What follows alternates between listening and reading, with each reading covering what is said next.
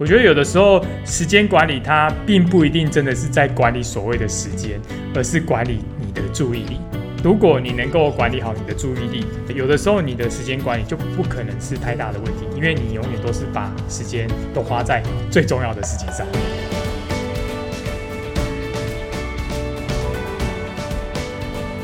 大家好，欢迎收听《哈佛人物面对面》，我是主持人杨玛丽 Mary。今天已经是礼拜五了，又来到了哈佛人物面对面的访谈时间。那这一整个礼拜呢，从礼拜一到礼拜四，我我们分享了好多篇《哈佛商业评论》上关于时间管理的热门文章。那么今天呢，我们就邀请一位贵宾来跟我们分享他是怎么做好他的时间管理的哈。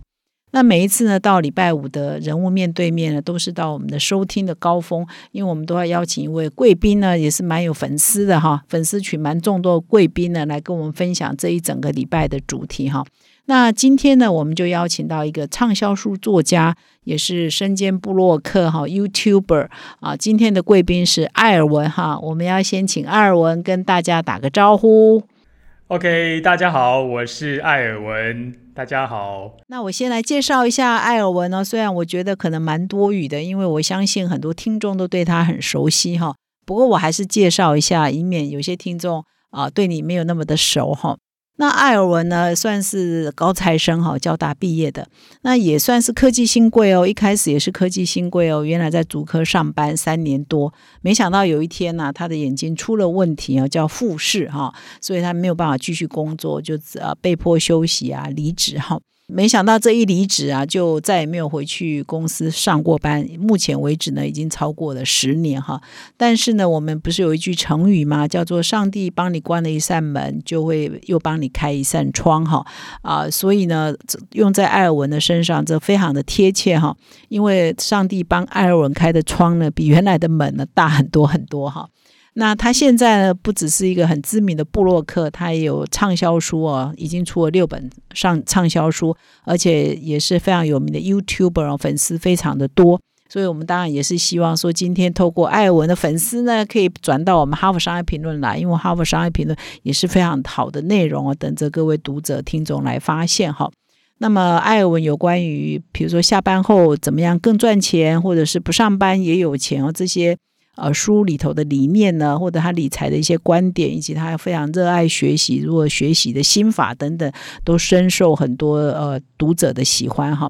所以今天呢，我们就要来呃听听艾尔文是怎么做好他的时间管理。那么一开始呢，我要请艾尔文分享，就是说，其实我们有课前功课给艾尔文哈，就是我们精挑的好几篇《哈佛商业评论》上有关于时间管理很经典的或很呃热门的文章，请艾尔文先阅读哈。那也请他来跟我们分享，他从这些文章得到些什么想法跟感想哈。那我们首先请艾尔文给我们做分享哈。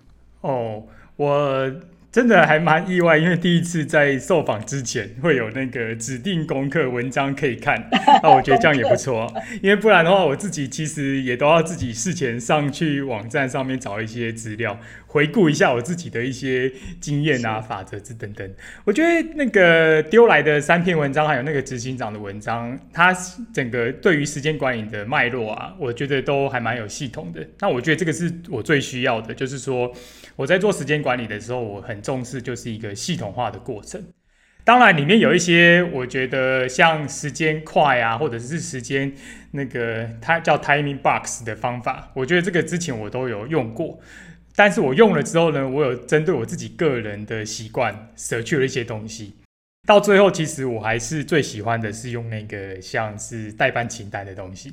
不过那篇文章里面有提到，就时间快那篇文章说到，虽然代办清单跟时间快比起来，那个作者目前比较推崇时间快，但我觉得他一定不是否认那个代办清单的重要性，而是我觉得目前大部分人看待那个 to do list 的方式，或者是使用的方法，甚至是时机，其实都是错误的。OK，我自己心中有一个小小的愿景啊，我希望其实有一天学校可以在课程当中就教人家怎么如何使用 To Do List，我觉得这太重要啦，因为 To Do List 几乎可以影响我们一辈子工作的一些模式或者是效率。这个是我比较认同，但跟比较没有到那么喜欢的地方，就是其实我非常重视代代办清单，但这部分我觉得因为使用的习惯不一样。那另外的话，其实有一篇文章他提到那个不要做低价值的工作啊，然后跟要减少决策的次数。这个我觉得待会有机会，我想跟各位多聊，因为我觉得这个实在是太重要了。啊，所以你觉得代办清单是很重要，只是说你的方法不一样就对了。对，因为其实早期我也会随便就列一些代办清单，那列着列着列着，那个代办清单就从一页变成两页、三页、四页、五页，然后变成开始像历史记录一样。所以这个我自己也是切身之痛。对，代办清单写了很多，但是到最后事情还是做不完，或者是说发现自己还是没有什么效率等等的。所以其实代办清单它还是有一些使用上面的个人经验跟 know how，我觉得可以待会有机会都分享给大家。嗯，那我们现在就可以邀请你分享你的代办清单。后来从那个像历史什么叫做《清明上河图》，可以摊开很长很长，越加越长。那你现在是用什么方法把它呃精准的缩缩短？我觉得最主要的是代办清单在写下去之前，你应该要做的一些步骤。否则，像我自己早期犯的错误就是，我觉得我把代办清单当成是清空脑袋的清单，就是我所有想要做的事情，我都先写下来。写下来之后，我可能就一笔一笔的去把它画完。但这中间少了一些过程，这个过程就是像筛选的过程。因此，其实在写代办清单之前，我会做的一个步骤，确实就是我把我脑袋当中先清空出来。可是清空出来之后，这个还不是我的 to do list，这个只是我想要做，但我还不确定我该不该做的事。接着呢，我才会去结合我自己目前的工作目标或者是价值观等等的，去区分出最简单的该做不该做，还有重要的事情，以及不是这么重要但也许很紧急的事情。类似这样的东西之后，我会经过一个筛选。接着我才会去腾到我自己真正的代办清单。经过这样一个过程当中，我自己会发现到，像那个清空脑袋的清单，其实都是一大串的，但实际上会落入到代办清单里面的，真的是不应该太多，甚至有时候一天三到五件事就够了。那像我有时候忙起来啊，有时候可能为了要专心做一些事情，我可能一整天代办清单，我可能只画完两项。那在以前，如果是我自己的话，我会觉得哇，我怎么今天工作效率这么低呀？但其实不会，因为那个两项啊，通常都是我最重要的事情。我把那个最重要的事情先搞定了，其实一整天的效率，大部分来说就已经是算达标了。嗯，什么叫清空脑袋？清空脑袋就是我脑袋当中有任何想要做的事情，我都一定要先把它丢出我的脑袋当中，不要让它留在我的脑袋里。像我自己的习惯就是，如果脑袋当中有一些想要做的事情，我可能不时就会去想，甚至是在工作当中突然之间就会分心。但是透过一些清空脑袋的模式，等于是我想要做什么，这些事情几乎有点像是我们在开会的时候会做一些 brainstorming 一样。你什么都不要管，你想要做的事情，你想要去买的东西，你想要去玩的国家，你想要去哪个地方旅游，甚至你想要看的影集，不要让它留在脑袋里，直接把它都写出来。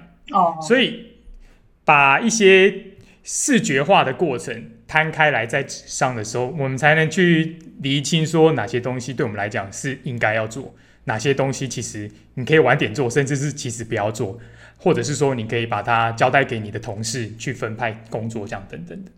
嗯，所以你那个向往就先暂时不要了，向往去看电影，向往去旅行，向往去什么会干扰到你现在执行？对，如果是重要的事物，对不对？没错，如果是工作面的话，我通常都一定会把真的要做的事情筛选出来。嗯，像其实从那个清空脑袋的清单，我接下来就还会延伸出一些附属的清单。比如说，像我自己把它取名叫 Sunday To Do List，就有一天会做，有一天会做，通常都是不一定会做到。但是，对，也是可以像 Wish List，就有点那种憧憬的感觉。那那个并不是说我做到了，我写下来了之后我就一定要去做它，而是我觉得放在那边，也许真的有一天时机到了，我真的可以去执行它的时候。那或者是说有一个空档了，我可以去到那个地方的时候，我就会把那个 to do 那个 Sunday 的 to do list 叫出来看一看。对对对。哦，那这个蛮好的，清空脑袋。嗯。所以有点类似像帮我对，帮我把脑袋里面的一些思绪给理清。所以你每天呢，你给自己的有没有说我代办清单最多不能超过五项啊？呃，通常我不会去设定，但是我自己经验来讲的话，通常重要的事情差不多不会超过三项。那其中包括，但还是会有一些，还是会有一些琐碎的事，比如说可能要打个电话给谁啊？对对对，那个东西我可能会稍微用一个，也许是颜色或者是区块把它单独分离出来，但同时间。清单上面最主要、最明显的，都一定是我那天一定要做的事情。那像对我目前来说，就是写东西，所以不会超过三件了哈。代办清单每天最重要的事情不会超过三件哈，其他就是一些琐碎的事，可能得处理，可是就是也是会在清单里头，它就是属于啊花一点点时间处理的，这样也是可以，对，可以容忍。就有有五分钟打个电话给老妈，五分钟打个电话 之之类的。对，就有的时候可能就是我做一做。那个工作，然后突然闪过一个念头，记得要去做的事情，那我可能还是会赶快把它记下来。那这个可能可能明天或者是后天把它整理。啊，有的时候可能还是会运用到一些像那个两分钟原则，就如果两分钟之内可以做完的事情，我可能如果刚好工作告一段落，我就马上把它去做完，就有点类似说不要让它变成自己的注意力上面的累赘。嗯嗯。那你刚刚有提到那个不要做没有价值的工作、低价值的工作，这个其实我我也觉得这一篇蛮好的，他讲了一些原则了哈，所以这一篇对你也是有所启发咯。对，有有有，我觉得他提醒了应该所有重视时间管理的人，不要把时间耗费在对他而言是低价值的工作。我觉得这篇文章他其实有有提出一个。让我让我醒思到一些比较不同的地方，就是，诶，我的低价值工作对别人来说也许价值是高的，那这时候你可能就是必须把它分那个把它分派出去，因为每个人的工作产值都会随着年龄跟经验增长。像现在对我来说，我可能花时间在写作上面，能够得到的效率跟产值是最高的。可是写作它又必须是需要一个沉淀时间，甚至是需要一整个时间块才能去执行的事情。所以这个时候，如果我可能中间插进来要回 email，或者是说要回一个电话，这对我来讲就变成是所谓的低价值。那这时候如果我有想办法可以把它分派出去的话，那对我来说其实就是有效的运用时间。啊，说白了，因为时间每个人都一天只有那个几十几个小时，甚至是。几个小时可以工作嘛？那说实在，每个时间你怎么去运用，其实就是关乎于你现在自己的产值的高或低。所以那篇文章，我觉得他直接用标题的方式提醒人家不要用，不要做低价值的工作，我觉得这是非常重要的。有的时候，我觉得很多人他时间上面做到后来，他发现他都做不完，是因为你把他的一些代办事项，或者是说一天做完的工作摊开来看，你会发现到几乎都在做一些对他而言是比较相对低价值的事情。嗯，那你你就会有助理来帮你做那些回 email 啊，或者是你觉得对别人价值高，但对你价值低的工作是可以分配出去的吗？我觉得会需要需需要透过团队来多工啊。像找像其实这也是才这一两年的事情，我慢慢的会去找一些可以 co work 的人一起帮我工作。在那之前，其实我都全部都是单打独斗。那单打独斗那个时候。好说好一点，就是我可以磨练出自己对于时间管理跟执行任务的一些 pattern，还有模式，甚至是 know how。但是久了之后，你还发还是会发现到一直围绕在一些低产值、低价值，甚至是可能时间就是不够用。所以后来这一两年渐渐思考之后，我还是会想办法把一些东西。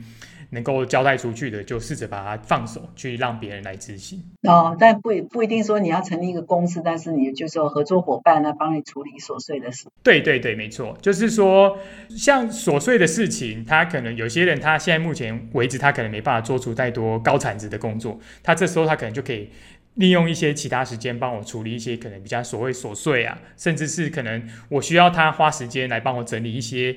可能像 email 就是很重要的事情，他 email 是不能不回，但是他又是一个时间怪兽，你一回下去，可能他就会花了好几个小时。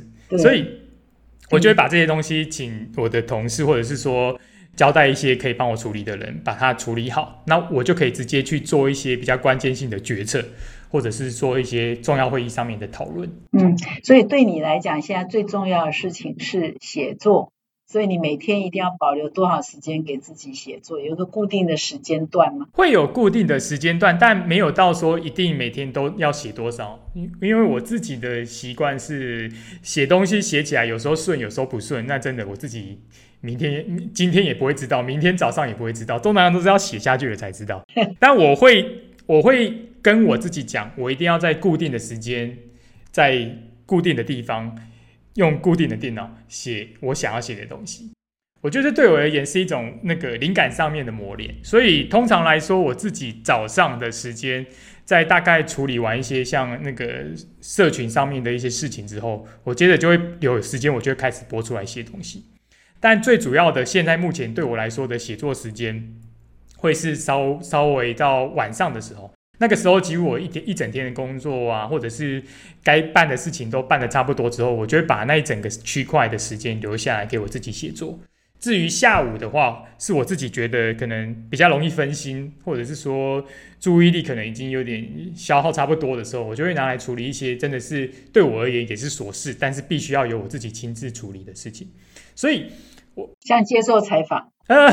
采访的话，我觉得这不太一样的地方就是这个，这个我觉得跟我待我还蛮想分享的一件事，就是我这几年一直一直在执行的，就是这是一个，我记得他是一个创投公司 Y Combinator 的创办人啊，他之前很久之前提过，他说到其实做时间管理有分两种类型，一种是像类似管控者 Manager 或者是管理者，一种是一些。算是类似自由工作者，或者是他叫做制造者，就自己制造东西的人。那刚好我自己以前在科学园区的身份，工程师跟现在专职写作，都是属于比较偏向制造者。制造者的概念，制是自然的那个制，造是造物那个造。制造者他的通常做事情的心态是：我如果知道可能在一两个小时之后有某一件事情在等着我。我通常那一两个小时就没办法做事，不会做。对对对，哦，就创作的人、原生的、无中生有的人、制造者，像记者也算嘛。对，就文字工作者都是。写动写作人。对，那所以通常像啊，因为时间太短，时间太短就没有办法做。我就会觉得有一件事情可能等在那边要我去执行，我就可能整个心就会浮动，浮动的话就写不好东西，或者是做不好事。所以，像如果有机会开会的话，我早上时间是一定没办法拍。我早上固定都一定要有时间处理社群的东西跟网络那个写作的东西。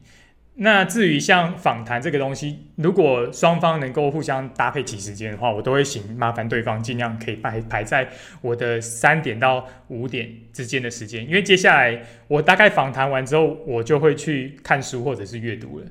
直到晚上开始写作的时候啊，那你都没有休息耶？阅读某种层面对我来说就是休息。我 啊，你晚上，所以你你早上处理写作是构思而已，不是真正下去写。你早上处理社群啊，写作是只是构思而已，不是真正呃在写作。也会写，也会写，早上也是会写。就你早上也会写，都会写，就是随手写有什么灵感就开始写。啊，有如果有主题有想好的东西，就把它继续写完。晚上的话，它比较不一样，是我可以很专注的沉浸在写作的氛围，那个对我来说也是一种享受。至于休闲娱乐的话，我还是会做，比我很喜欢看电影啊，也喜欢看影集，可是那个东西我就可能就会安排在礼拜五晚上跟礼拜天之间的。哦，所以你晚上都一到五一定固固定写作，一到五的晚上，比如说你五点过后就会去处理一些，就会去阅读，那几点开始沉浸在写作的世界里？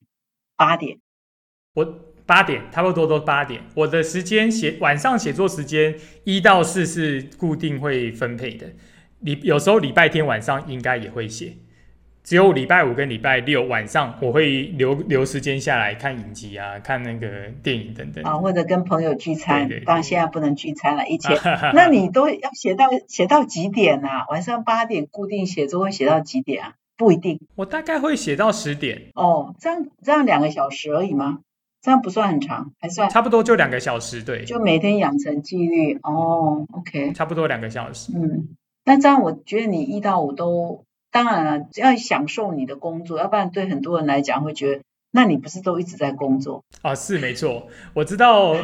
以前如果是我当工程师的时候，我工作时间比现在还晚。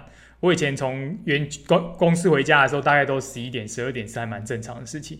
但那个时候对我而言，我自己是觉得比较痛苦一些，会觉得啊，我干嘛工作这么晚？但因为我觉得我现在自己还蛮幸运，也很幸福，能够做到自己喜欢的事情，所以有的时候早上处理一些琐事，或者是像管理一些社群，甚至是跟那个。同事或者是帮我一些处理事情的团队沟通的时候，确实他会有部分是像工作的，但晚上那个写作时间，我是一直不断的告诉自己，这段时间我是在享受事情，对，所以我不会到我觉得要把晚上那段时间变成是一种工作的写作。哦，你把写作当娱乐了呢？感觉起来很享受。我觉得它是一种让我自己取得某一种生活上面。成就感的方法，因为其实我自己是在写作的时候最容易进入心流状态的，所以那时间就会过得非常快。那对我而言，我觉得只要时间过得很快，那段时间其实它的充实感或者是快乐的感觉，其实都是非常饱满的。嗯，那你万一还文思泉涌，十点一定要停吗？假设我我再写到晚一点，我现在此刻正。是写到一半，写到我想要写的一半而已，可以写到十一点啊，写到十二点，还是你就很有纪律的原则，十点喊停。哦，如果有灵感出现的时候，那个绝对是我现在目前所有 priority number one 的，所以只要有灵感的时候，我会放下所有任何的事情。换句话说，如果今天我很有幸能够那一天很幸运的，我写到十点的时候，我还是觉得不行，我心中很澎湃，我赶快把东西写出来。我当然是要继续写下去。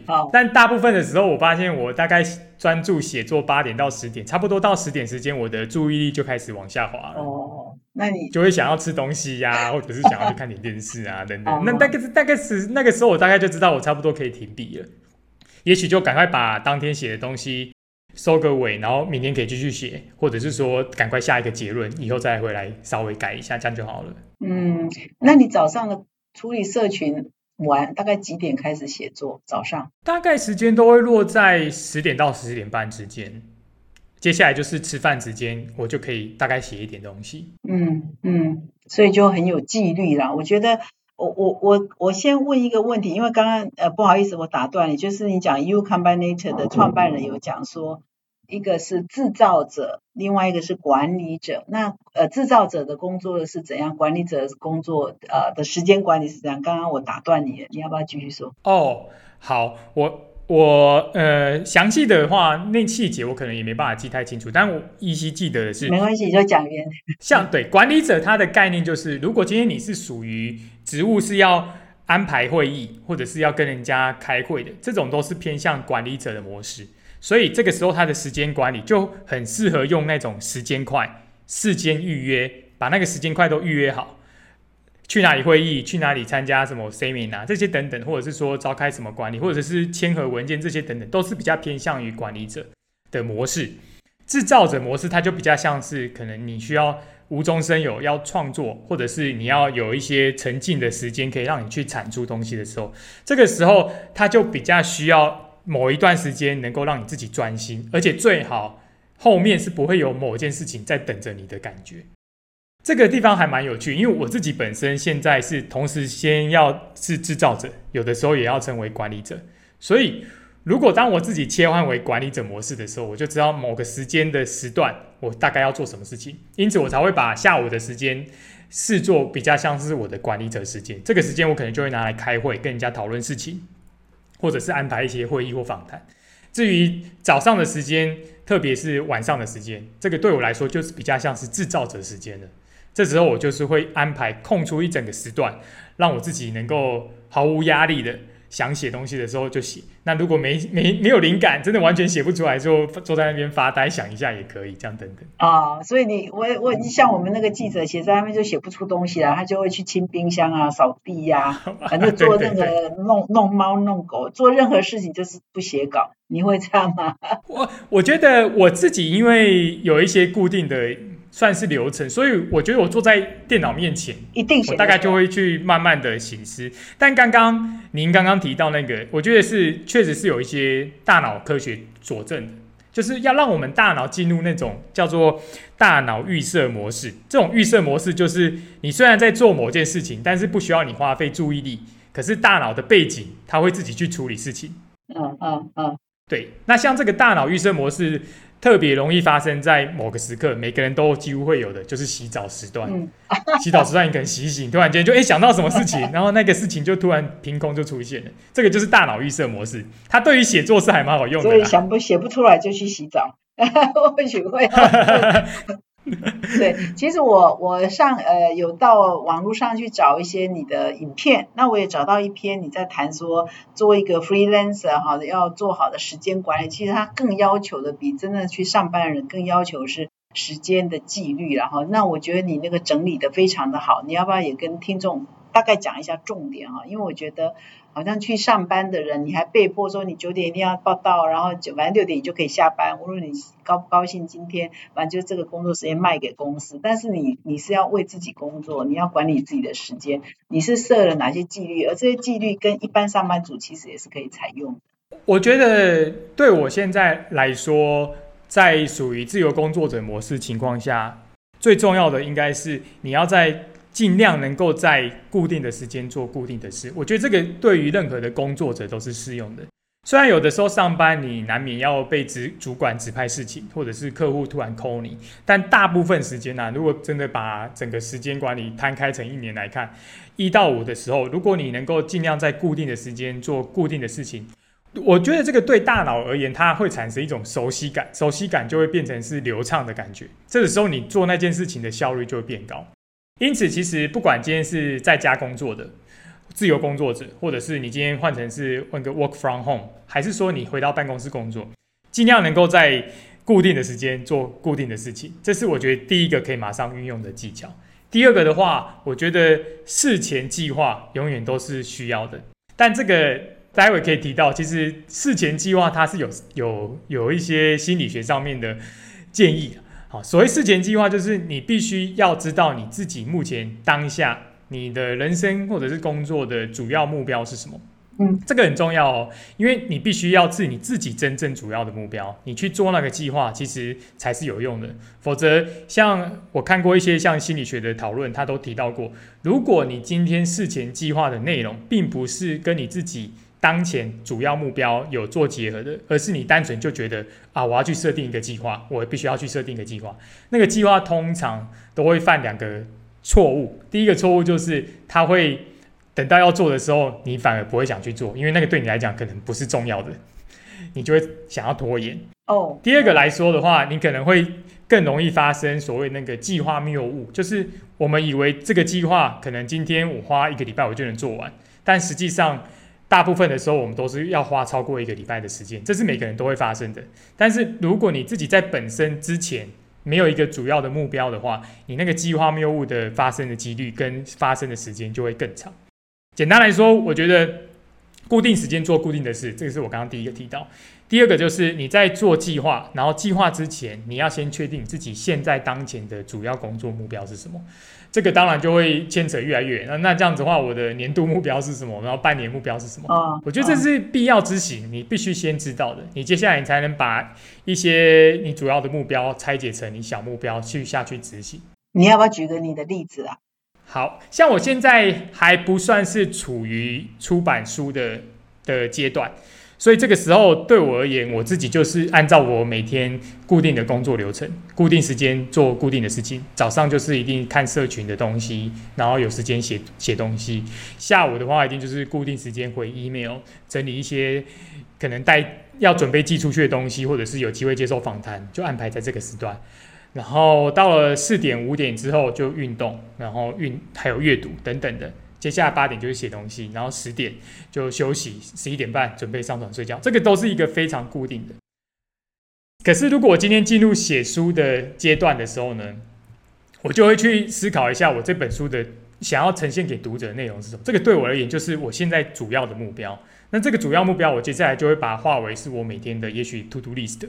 或者是说我打算计划什么时候出版，出版的过程当中，我几月可能过一个月我要写到什么进度，过两个月我要写到什么进度，这个东西它就变成是一个 schedule，所以它就变成是一个计划啊。因为这个计划结合了我当下的主要的目标就是出版一本书，所以执行起来它就会变成一个像流程的系统了。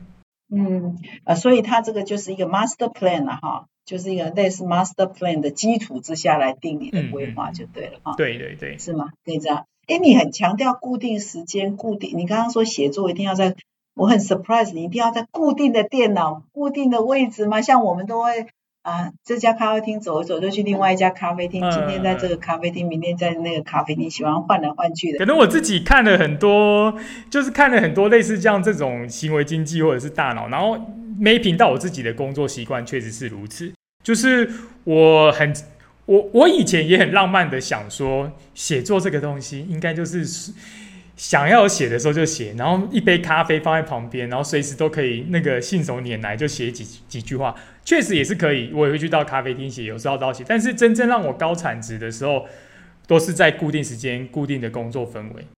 我觉得这样子对我而言，它其实有点像刚刚我在那个给自由工作者的一些建议当中有提到的一句话，就是我觉得自由都是来自于自律。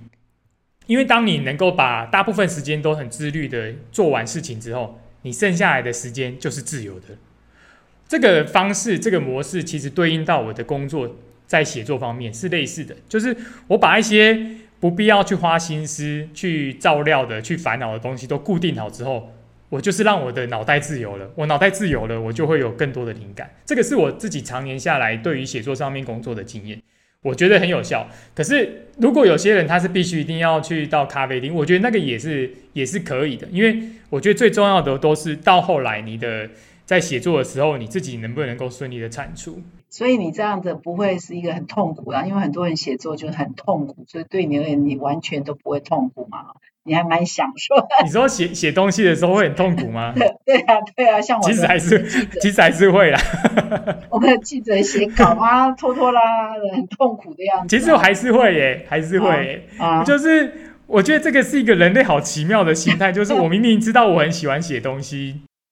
但为什么我要写的时候，我又有时候还是会抗拒？我不想写，我不知道这这到底中间出了什么问题。是写出来很有成就感，在写的东西呢，在写的过程呢是很辛苦的。其实就是大家有这个是啊，对，这个是没错的。那我再请教一下啊，就是说你啊，在这么多年来做一个自由工作者或自己管理自己的时间，现在可以有总合出一些呃方法嘛？你是吃过哪些亏，或者是有什么教训过吗？就是啊，我时间管理没做好，所以才会有呃有今天今天的这样的心得。吃亏的话，我自己可能是没办法想到了，但是我是抱着一种，就是说，既然我的时间还蛮宝贵的，也有限。后来啊我自己其实，如果论做事，然后它是杂事或者是琐碎的事情的工作，我自己当然就是没有那么喜欢。但我也很喜欢说，除了写作之外，能够好好的看电影啊，好好的读书啊，甚至是好好的出去玩，这些我觉得都是我的人之常情，应该也是很多人的。所以后来我就会慢慢的形成一种我自我的价值观，就是如果我可以花比较少的时间完成同样的事情，或者是说我能够提升我在工作时间。的一些成就感的满意度，那对我的人生幸福感或者是成就感充实感，一定都是往上提升的。所以我是抱着一个比较往上成长的概念，就是我不是说想要做多，我以前是真的会一直陷入我想要做的更多，但我现在不是说我想要做的更多，而是我想要把我有限的时间好好的把握，能够做出产值来。只要做出产值，我就可以有更多时间去做其他我真的想要做的事情啊，或者是说我可以去营救一些我可能。工作时间没办法引就的事。嗯，哎，你那你有没有规定什么时候是你固定要休息的？做例行，比如礼拜六一定要休息，礼拜天一定要休息，六日绝对不工作吧？是对我而而言的话，我现在是没办法到真的那么完整的切换休息时间。我觉得没办法，是因为我。有时候真的还蛮喜欢工作的，对，但另外一方面休息的又跑去工作啊，对，但另外一方面我还是会渐渐的强迫我自己一定要休息啦，所以我不会有刻意一定要休息的时间，除了像刚刚有提到那个礼拜五跟礼拜六晚上，我一定都是空出来要看电影或者是看一些漫画，或者是说打电动这些等等的，但是。这些时间以外，我不会强制说我今天一定要休息。相对来说，我也不至于到强制说我今天一定要工作到多久时间。所以你六日事实上是随时如果有想法想做，你都是在工作的六日。如如果六日的话，因为现在进入到比较较对我自己调整的时间的话，会比较像是礼拜五，看差不多下午到礼拜天到礼拜六晚上，它是属于工作心态上面步调就比较慢的时候。所以那个时候，等到我习惯，我已经习惯这样的一个方式，所以自然那个时候比较不会那么去想到工作。但像我刚刚讲的，如果灵感出现，那绝对是任何事情的优先顺序第一名。所以只要有灵感出现，我马上就会记录起来。就算我没办法把它开展成一篇文章，我一定也都会赶快把我现在所有能够记得的东西，用一些关键字或者是句子把它写下来。嗯，理解。那你现在是在规划第七本书的阶段吗？已经进入这个阶段了吗？我觉得对一个有持续在出版书的人，我觉得随时他都是在规划下一本书的形态，只是有时候可能要超过好几年的时间而已。也不会吧？所以我一直都有在想，嗯。嗯哦，我我是都有在想，但是这个念头它不会让我断，它不会真的断掉。就是有一天我突然觉得再也没有想出书，可能要休息个几年，可能不会这样子。我可能偶尔就会想到说，哎，那我下一本书到底想写什么？如果觉得这个念头或者是说这个点子不错，我可能就把它记下来。哦，那现在有几个点子？点子啊，好多。有时候有些点子都还是好几年前的那个那个，现在都是把它写在手机里嘛。那个 list 越来越长串了，这样子。所以你，所以你每天要写的就是布洛克上的，就是你你的社群上的文章是每天都一定要有的嘛？对，daily 的一些固定的内容的话，就是社群的文章。嗯嗯，所以 所以是蛮蛮有趣的哈。所以你呃，经过这么多年来，从来就没有想过说要再回去上班，完全都没有嘛？哈，有有有有，有吗？有？我觉得我觉得这有点类似，嗯。你待在一个环境久了，你就会羡慕另外一个环境的概念。对啊，我觉得你都一个人工作，你不 lonely 啊？啊？哦，对对对对，但是我都会劝，我都会去劝那些可能你真的想要跳出上班组织模式的人。出来之前，你要先考虑清楚。考虑清楚不是说你会不会有什么财务状况啊，或者那个都是基本的。我觉得要考虑清楚的是说，你到底是因为很讨厌这份工作才想离开，还是你很喜欢另外一件工作你才想要离开？我觉得这两者会造成你跳出来的时候不同。所以，像我自己有时候为什么我刚刚说到，我还是会怀念以前上班的时间，因为上班的时间它比较除了固定以外，它比较有那种可以。明显切换出上班跟下班那个界限的。我回到家，基本上，我再怎么爱公司，我也不会把公司当成是自己家里面的事情。可是今天做自己的事情，它有种层面来说，就是自己的事业。自己事业，你就无时无刻都想要关注它。好处是你做起来很快乐，但坏处是你可能你的脑袋不会放过你了，你永远都会在想你的工作的事情。这个是在我早期。刚离开组织工作公司模式的时候，很常犯的一些情况，就是我没办法停止思考，我没办法停止不去想我要做什么事情。嗯嗯，所以你说你会想去上班，那是前几年的事了哈，现在不会的了，对不对？这个念头它比较有一点慢慢的被我压抑后，还是会恢复冷静，还是喜欢自己现在工作啊。哦，对，那也比较喜欢自己能够处理事情或安排事情。嗯，可是你没有同事的感觉，会吗？哎，对，这个倒是会怀念有没有同事，还可以聚餐干嘛？对，这个确实是会需要注意的。就是像我刚开始做自己事情的好一好几年的时间，我就是一个人做事的感觉。嗯，初起初还没有感觉到那种孤独感，但是久了之后会发现到，其实有同事可以聊天开会，在共有共事的情况下，其实是蛮还蛮快乐的事情。所以现在。现在对我而言的话，我还是会学，我还是会跟工作一起工作的人互动。那大部分时候，有时候会跟出版社一起互动，所以在出版界里面，你都会认识一些人，就自然而然就会变成是像是，虽然不是同一家公司，但他就是一个同事，甚至是团队的一员。嗯，这次疫情有没有改变你些什么？很多人都问过我这个问题，然后我都很坦诚跟他们讲，就是先不管财务面好了，工作模式跟生活模式，其实我觉得都差不多。嗯，财务面原原则上我就是每天早上起来就是工作，每天早上起来就是很快就是可以进入自己工作模式，在家里面工作，所以对我来讲一直都很习惯。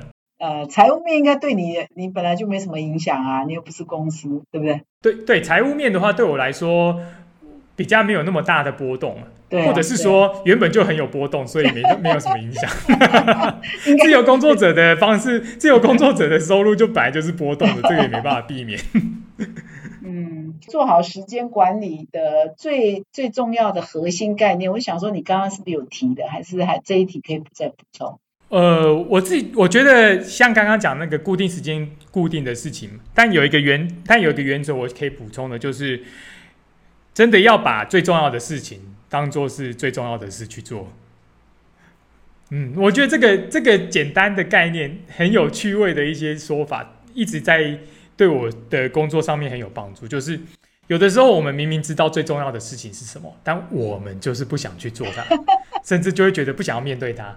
那这个有很多原因的，也也许是你把那个最重要的事的难度设定太高了，所以这个接下来你可能可以去做一些像由大化小、化繁为简的过程，但是把这个念头原则放在最放在你的工作事情上面，就是把最重要的事情都要当成最重要的事情去做，因为我是我觉得这个就是像八十二十法则，你完成那个百分之二十最重要的事情，你就算其他事情可能没有完成，你的工作产值都还是。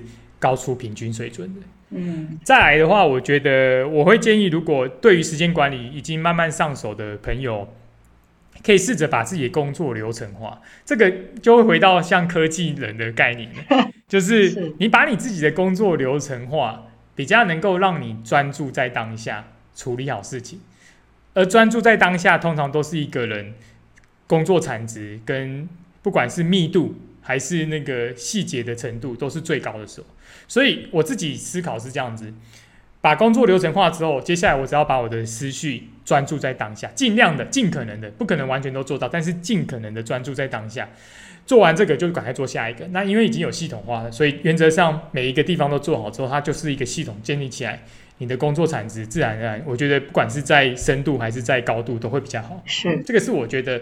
如果从头来过，我可能一定会马上先建立的两个工作系，诶，就是几个工作系统跟原则。那这讲的很好，就是做最重要的事，一般人就会躲开了，因为最重要的事就是你刚刚讲有比较难做，啊，比较花时间哈，有有，比如说要打一个电话给什么很重要的人，这很关键，可他又不敢打，所以就一直拖拖拖，所以就对对对，然后打的时候还会想说，你不要接，不要接，就有类似这个概念哦。这人之常情呐，但我还没有这个 O S 要你不要我 我可能偶尔会有，但是就大家会逃避，大家会逃避啊，不是追女朋友的，就是会逃避，会逃避做做很重最重要的事。那我再补补问一下，工作流程化，可不举个例子，什么意思？比如说像可能今天我要写一本书，或者是说我只是要写一篇文章，先把它用比较窄的范围来讲。我要写一篇文章，我可能就会先告诉我说，哦，我这篇的主题是什么？有了主题之后，我要不要找什么资料？找了资料之后呢，我要去想我的开头。想了开头之后，我要想我的核心概念。这就是完成一篇文章对我来说的工作流程。可是如果今天是，如果是放大到一整天的工作流程，那可能就是我早上起来第一件事情要做什么？要去准备什么早餐？然后准备好早餐之后呢，我要花多少时间浏览一下网络的新闻？然后几点之后呢，开始做什么事情？然后几点之后？开始可以切换到什么样的工作模式？这个就是一种时间上面的工作模式。再来一个的话，就类似像 SOP 的工作模式，就是好，如果我今天有一件代办事项，那这个代办事项可能是跟同事或团体有团队有关的，那我的流程是怎么样？我要把东西丢到哪里？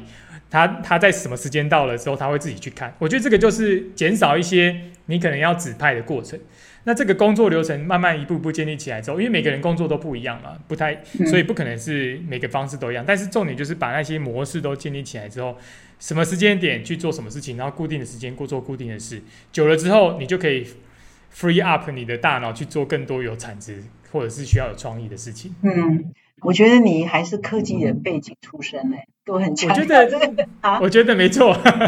所以你还是有科，虽然你不在足科，也不在科技公司上班，但是你还那些行为呢，还是有建立起来。因为我们杂志社都是学文的出身，都没有人在讲 SOP 的，也没有这么多啊标准的固定的时间、固定的桌桌子、固定的电脑做固定的事情。我看他们都喜欢换来换去。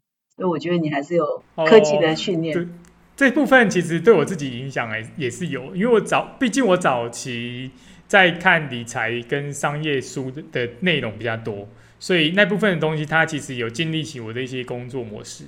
可是后来转网可以从写作的生涯之后，它毕竟还是需要很多感性的部分，所以我常常自己就错乱，但是错乱之后也开始平衡了。反正该固定的事情就用理性的方法把它包好，然后剩下里面的东西我就安安心的待在里面，好好发挥我感性的那一面。好。那我们大概呃要访问的题目大概都问的差不多，那所以呢，我们今天非常谢谢艾尔文跟我们做分享，就是我们以上呢非常谢谢艾尔文今天用了他下午哈，他下午才可以接受访谈哈，那那个时候我们同事回报说他下午才可以接受访谈，我就觉得他相当呼应了哈佛商业评论刚刚艾文所分享一篇文章，就是其实我们要做好我们的时间管理，也必须要定一些原则了哈，比如说我。我的某一每一天的某个时段就是要做什么，我哪些事情是只有在哪些时段才要做？你定了这个原则，就不要轻易去打坏它。这样其实是建立你啊工作的效率跟时间管理一个原则，一个很重要的原则之一啦。所以我们觉得艾文这么多年来，将近超过十年来，已经摸索出刚刚跟我们分享了这个时间管理的精华。我觉得我个人也收获很多，我相信各位听众也一定会收获很多。那么最后，我们请艾文给我们做，看有没有什么结语啊，或想要跟粉听众分享一些什么，然后给我们做个 ending。哦，很很谢谢今天有机会可以跟大家分享我自己在过去将近十年来的个人工作上面的经验。那我觉得今天分享的东西虽然只有短短的不到一小时，但真的是还花了蛮多年时间萃取出来的。所以刚刚有提到一些重点啊，比如固定时间工做固定的事，重要的事一定要先把它当成重要的事做完。